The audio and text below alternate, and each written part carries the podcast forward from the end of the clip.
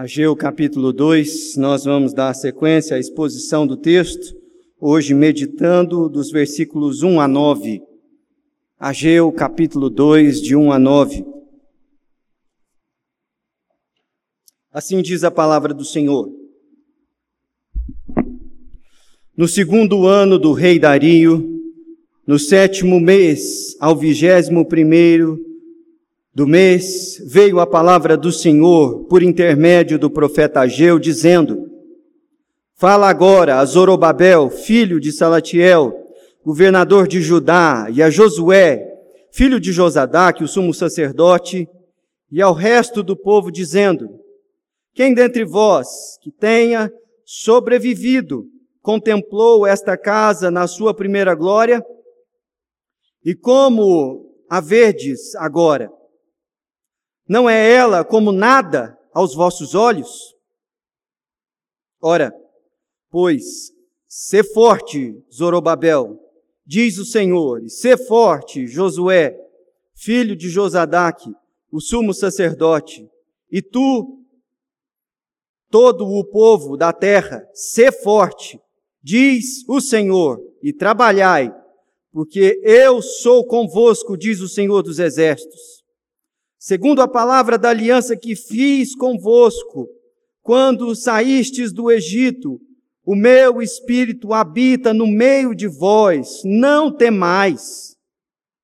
Pois assim diz o Senhor dos Exércitos: ainda uma vez, dentro em pouco, farei abalar o céu e a terra, o mar e a, e a terra seca. Farei abalar todas as nações, e as coisas preciosas de todas as nações virão, e encherei de glória esta casa, diz o Senhor dos Exércitos. Minha é a prata, meu é o ouro, diz o Senhor dos Exércitos. A glória desta última casa será maior do que a primeira, diz o Senhor dos Exércitos. E neste lugar darei a paz, diz o Senhor dos exércitos. Essa é a palavra do Senhor. Oremos. Senhor, renova o nosso ânimo e faz a paz do Senhor ser palpável nas nossas vidas. Nós te pedimos e intercedemos assim, no nome e na autoridade de Jesus. Amém.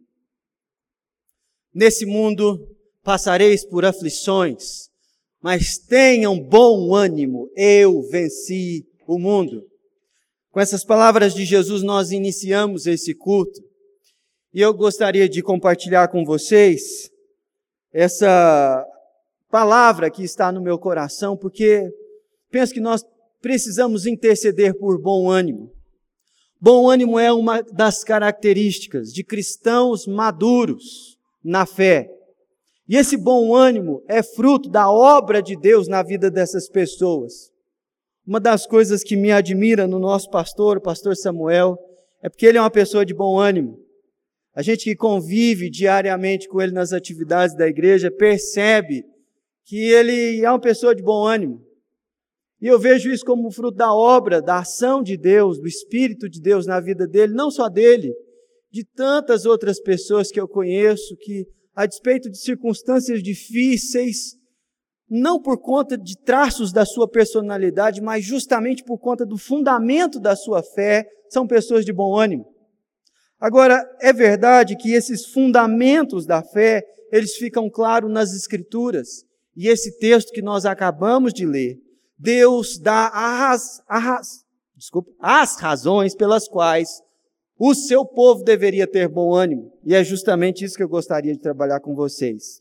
Mas antes de mergulhar no texto propriamente dito, eu gostaria de compartilhar com vocês a razão pela qual eu estou expondo a Geu. Há algumas semanas atrás estava terminando a exposição no, nos livros de reis, contando a história do profeta Elias. E Entrar numa série de, de, mensagens é muito bom, porque fica meio previsível qual vai ser o próximo texto a se estudar, e aí vai. Mas terminar a série sempre gera alguma angústia. Então, o que será que nós vamos começar a estudar daqui a pouco? E aí, eu comecei a orar. Falei, Senhor, o que, que o Senhor quer falar para a tua igreja?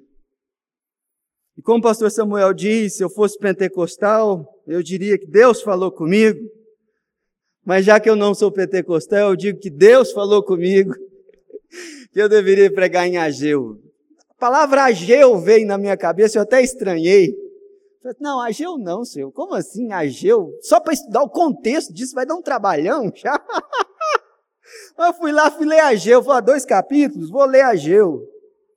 Eu confesso para vocês, quando eu cheguei no texto que nós lemos aqui, eu me emocionei. E eu entendi por que Deus queria que nós estudássemos esse livro. Eu não sei se eu vou conseguir realmente fazer com que você experimente um pouquinho mais do significado desse texto para os nossos dias hoje.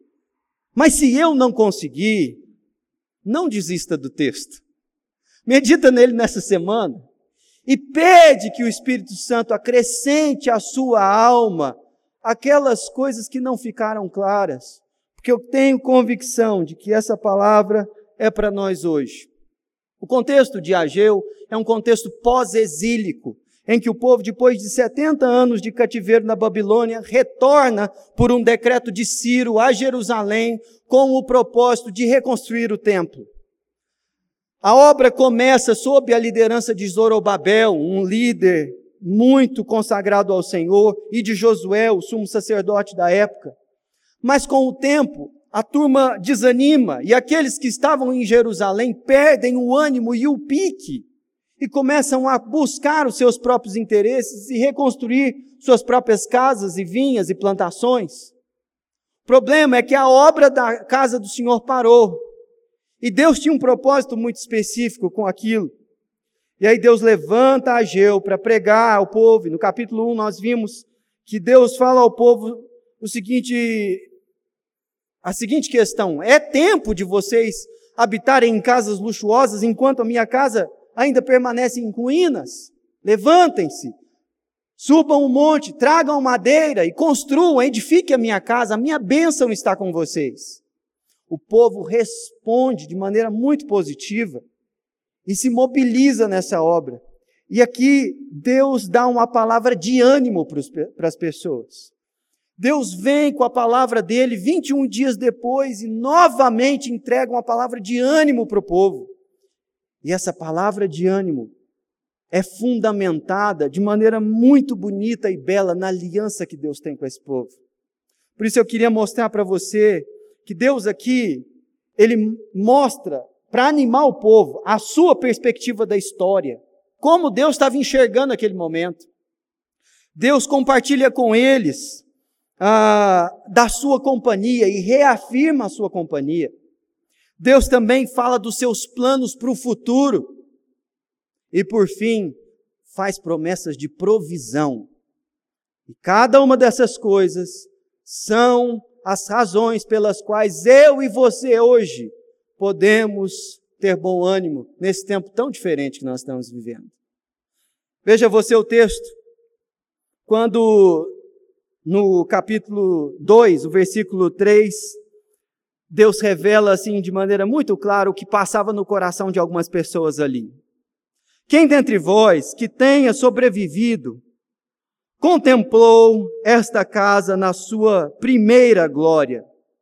E como a vedes agora, não é ela como nada aos vossos olhos? Um dos problemas que eles estavam vivendo lá, que fazia o pessoal ficar desanimado, é que alguns dos ancião, anciões da, de Jerusalém conheciam o templo anterior que foi destruído por Nabucodonosor da Babilônia. Eles é lógico, não presenciaram a sua plenitude no tempo de Salomão, mas contemplaram a riqueza e a beleza que os avivamentos ao longo da história dos reis de Judá ainda preservaram antes do cativeiro babilônico. E aquelas pessoas que eram as referências espirituais para a comunidade de Jerusalém, eles estavam gratos por voltarem a Jerusalém.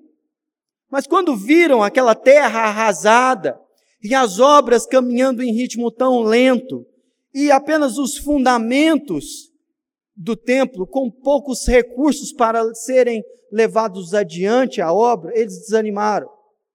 E eles começaram a perceber que se todo o recurso que eles tinham disponível fosse levantado, nem de perto a beleza e suntuosidade do templo antigo seria alcançada.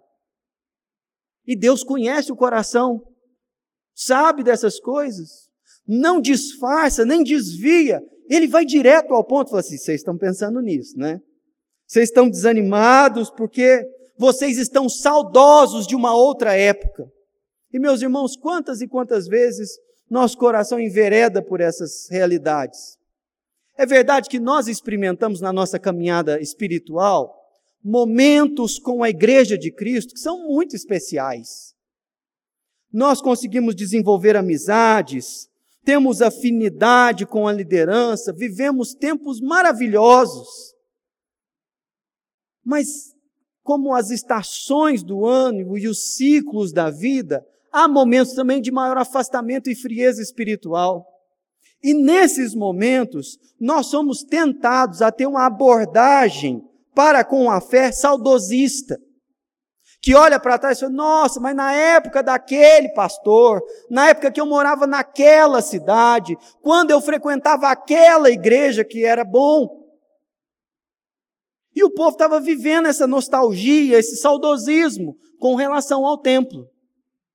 E aí Deus vem e mostra a perspectiva dele da história. E mostra para eles alguma coisa que calibra as expectativas e o coração deles. Veja o versículo 9. A glória desta última casa será maior do que a primeira, diz o Senhor dos Exércitos, e neste lugar darei a paz, diz o Senhor dos Exércitos. Deus estava trabalhando exatamente com aquilo que frustrava o povo. Falou: vocês estão apegados a uma realidade que já passou e estão desatentos para aquilo que eu estou fazendo. E quando Deus dá essa perspectiva para o povo, ele calibra as expectativas deles. Da mesma maneira como nós, quando pegamos e fazemos um exame, lembra do último exame de sangue que você fez? Ou de um que foi marcante para você? Eu lembro de um exame que eu abri aqui na porta da nossa igreja, porque Isabel estava vindo do laboratório evangélico, chegou com um papel, mostrou para mim e falou assim: Eu não sei o que significa isso. Ela sabia, mas ela quis me passar a perna. E aí eu dei uma olhada e eu não sabia interpretar, a menos que tivesse uma referência. Sabe aquela referência? A referência é aquilo que dá o valor normal e médio de cada uma das coisas que estão sendo analisadas no, no exame. E sem a referência, ninguém entende nada. Foi aí que eu descobri que a Bel estava grávida. Tive três experiências dessas. Mas Deus dá a referência para o povo, entendeu?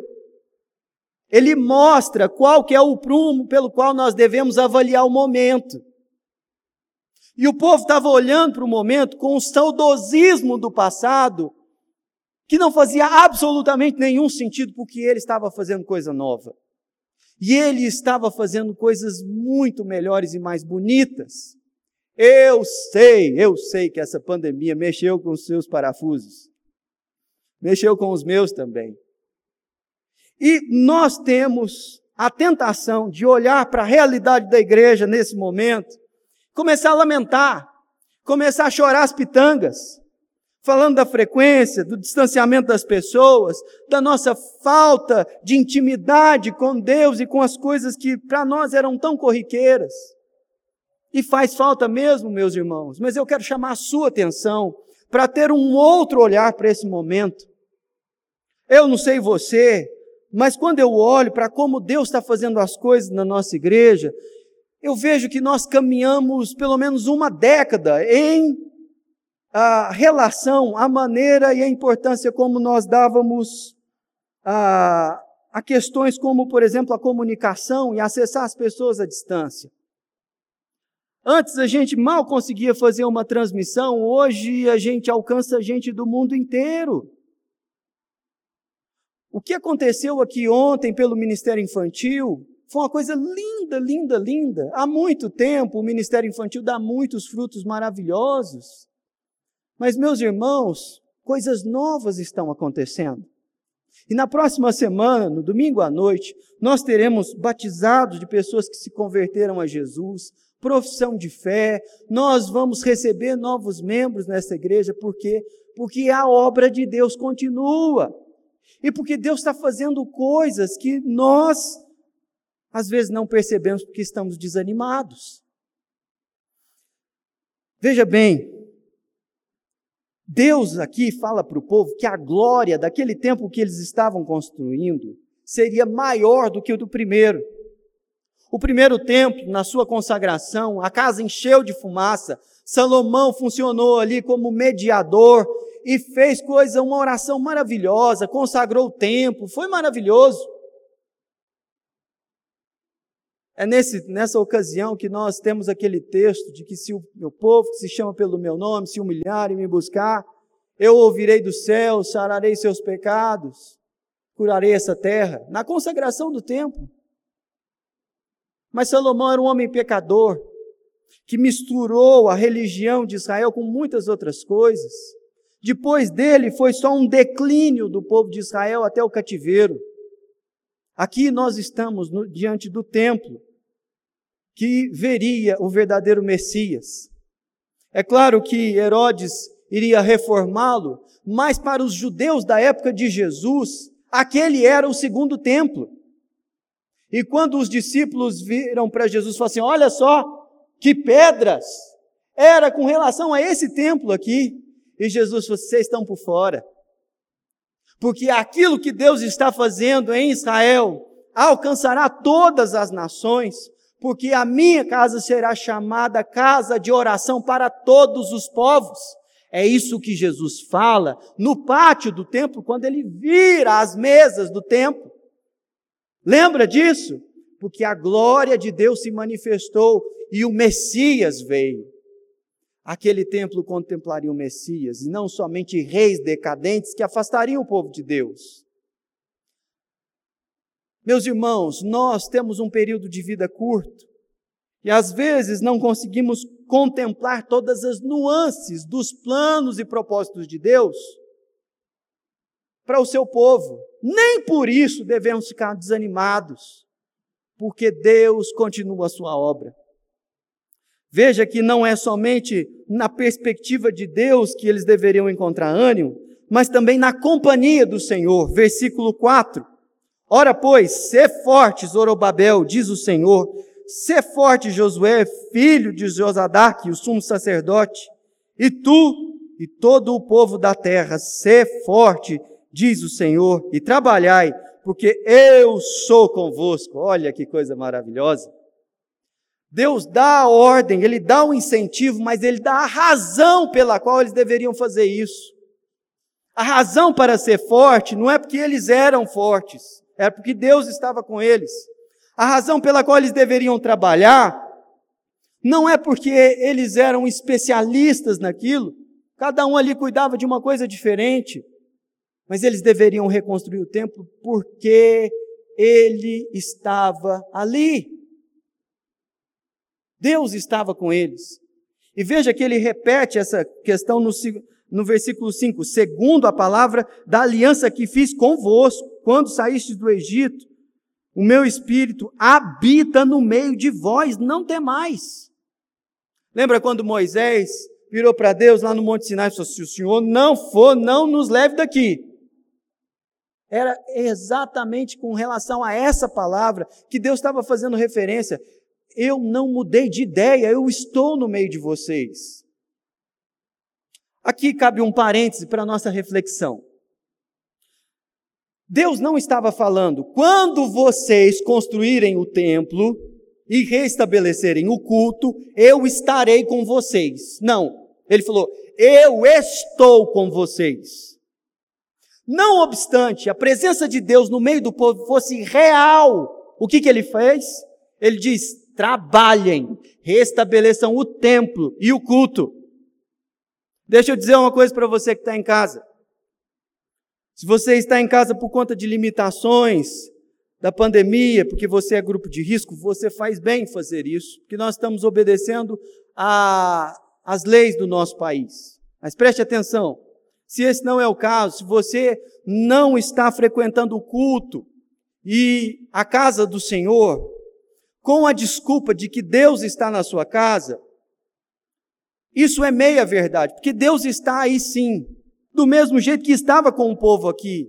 Mas mesmo assim, Deus chamou o povo para construir o templo e restabelecer o culto público, porque Deus não precisa de símbolos, nem de templos feitos por mãos humanas.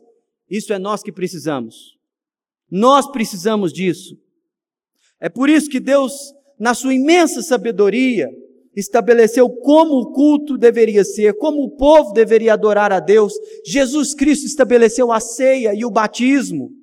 Nós somos uma geração que despreza ritos como se eles não fossem espirituais, como se eles não fossem símbolos importantes. Isso não é bíblico, isso não é verdade. É verdade que o nosso Deus, onde há dois ou três reunidos em seu nome, ali ele ordena a sua bênção. Mas é verdade também que ao longo das páginas da Escritura, nós aprendemos a adorar a Deus de maneira pública, comunitária, e obedecendo aquilo que Ele nos ordenou a fazer, porque é bênção, porque alimenta a nossa fé. Deus está com você assim, mas assim que você tiver oportunidade, volte a congregar, volte a participar da ceia do Senhor do batismo, porque Deus se agrada disso e você precisa disso, a sua fé será alimentada assim. Deus está com eles, por isso que eles deviam ser fortes. Eu olho para essa expressão, seja forte, e eu me lembro de uma ocasião do seminário em que eu liguei, liguei para a mamãe. Estava chateado, estava com saudade, estava. Sabe aquelas fases assim que você está ruim? Liguei para minha mãe, chorando, reclamando, desanimada, aquela coisa toda. Minha mãe virou para mim e falou assim: Seja homem, minha senhora. Tem hora que eu olho para esse texto e eu estou vendo Deus falar assim com o povo: seja homem, minha senhora. Tem hora que a gente precisa dar umas palavras dessa. Vamos lá, meu filho, levanta, sacode a poeira e vai. Porque se a gente ficar lamentando e falar das coisas que estão faltando, e daquilo que não vai, daquilo que não. Gente do céu! Vamos, meu filho, acorda em nome de Jesus. Tira o pijama e vai trabalhar, vai buscar o Senhor. Aleluia. É assim que funciona. É assim que funciona. A palavra do Senhor continua e Deus não somente mostra a sua perspectiva do que estava acontecendo e promete renovar a sua companhia, mas ele também fala dos seus planos para o futuro. Veja o versículo 6 e 7. Pois assim diz o Senhor dos Exércitos: ainda uma vez, dentro em pouco, farei abalar o céu, a terra, o mar e a terra seca. Farei abalar todas as nações e as coisas preciosas da terra, as nações virão e encherão de glória esta casa, diz o Senhor dos Exércitos. Essa é uma clara referência ao ministério de Cristo e aquilo que Jesus faria no meio dos impérios através do estabelecimento do reino de Deus. É uma profecia que se cumpriu algumas centenas de anos depois. Mas Deus aqui estava preparando o seu povo para isso. Depois do exílio, houve um grande tempo de interregno profético, que é cessado com João Batista.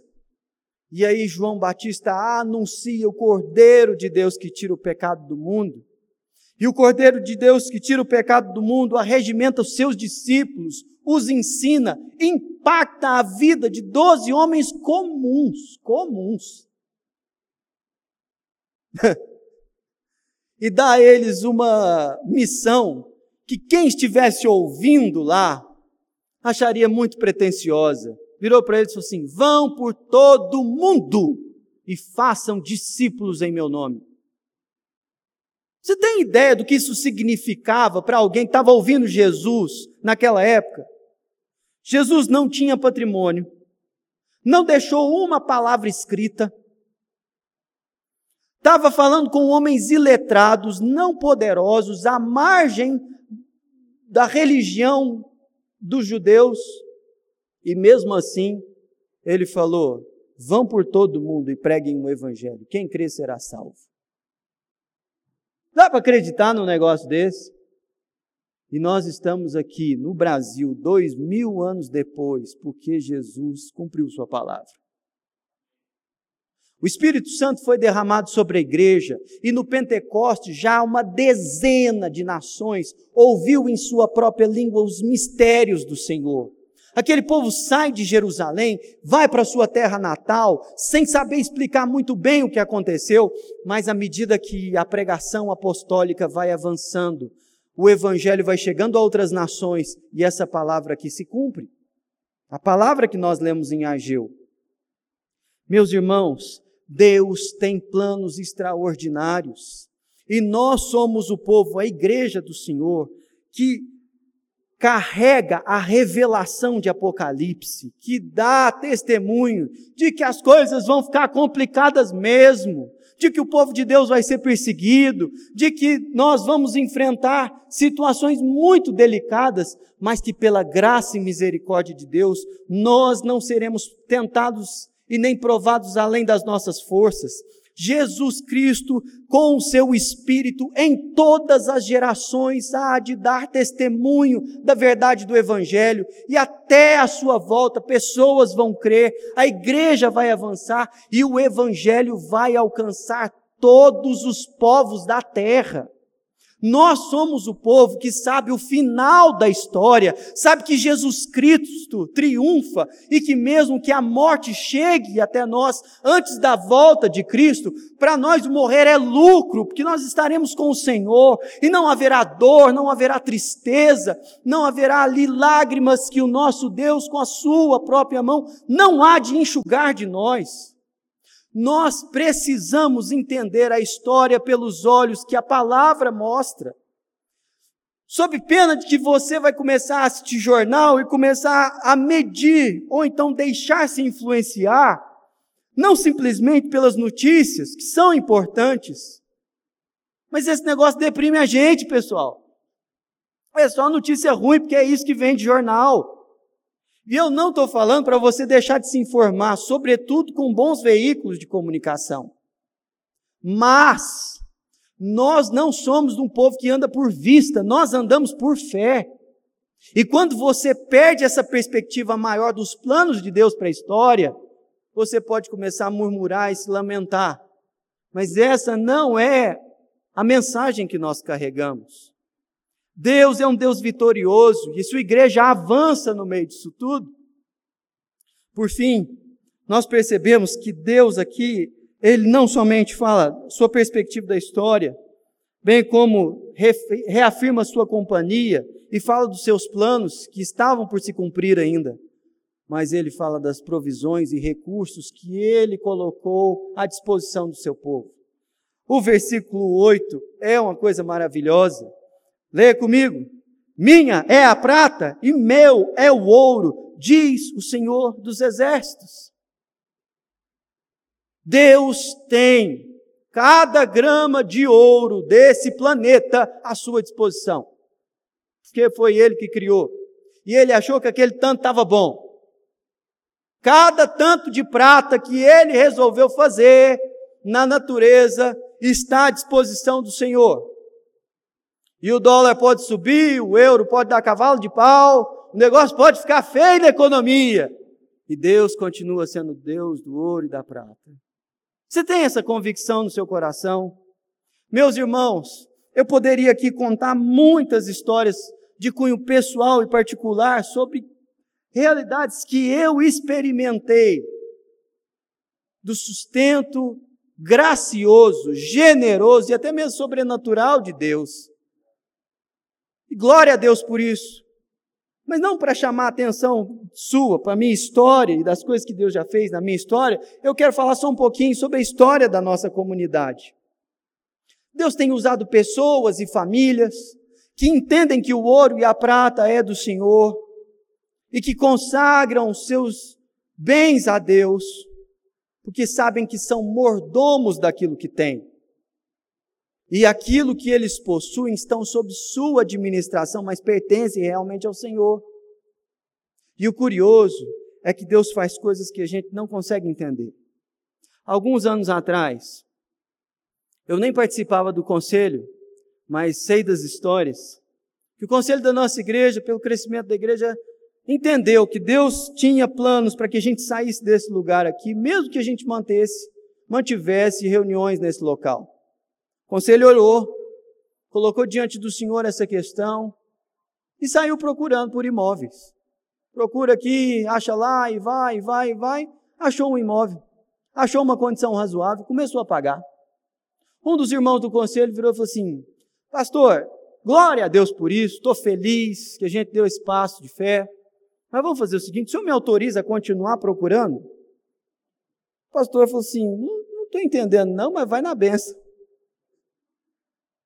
Resultado: depois de um tempo, esse nosso irmão volta e falou: Pastor, é estranho, é esquisito, mas tem um pessoal que está querendo doar uma área para a gente aí, e que ela é muito melhor do que aquela que a gente está comprando.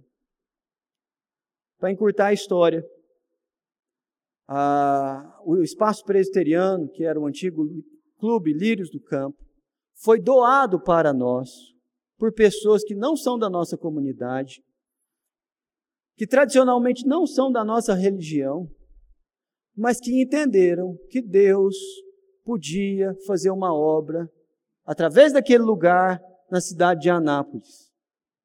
E eles doaram. O Ministério Público achou estranho. Algumas investigações começaram pre preliminarmente, mas como tudo foi feito de maneira muito transparente, nós hoje estamos com planos de construir um templo muito maior que esse, receber um projeto social que pode atender crianças carentes, naquele lugar, com planos de receber uma faculdade ali, e também muitas outras coisas que podem acontecer que nem nós sabemos que Deus fará. Se nós nos desdobrássemos para levantar dinheiro, para arrecadar o valor daquele lugar, nem com um esforço de uma centena de anos nós conseguiríamos fazer isso. E eu não estou jogando alto aqui, nem exagerando. Mas, meus irmãos, Deus deu. Deu. Porque Ele é o dono do ouro e da prata. Agora, a questão que me, fa, me chega nesse momento é como você lida com o ouro e a prata? Como você lida com recursos financeiros? Você quer construir o seu reino? Você administra o dinheiro como se ele fosse só seu. É assim que você quer prosperar. Esse não é o modelo bíblico, porque o seu dinheiro, administre você para a glória de Deus ou não, ele pertence ao Senhor, está sob os seus cuidados. Mas todo ouro e toda prata são do Senhor.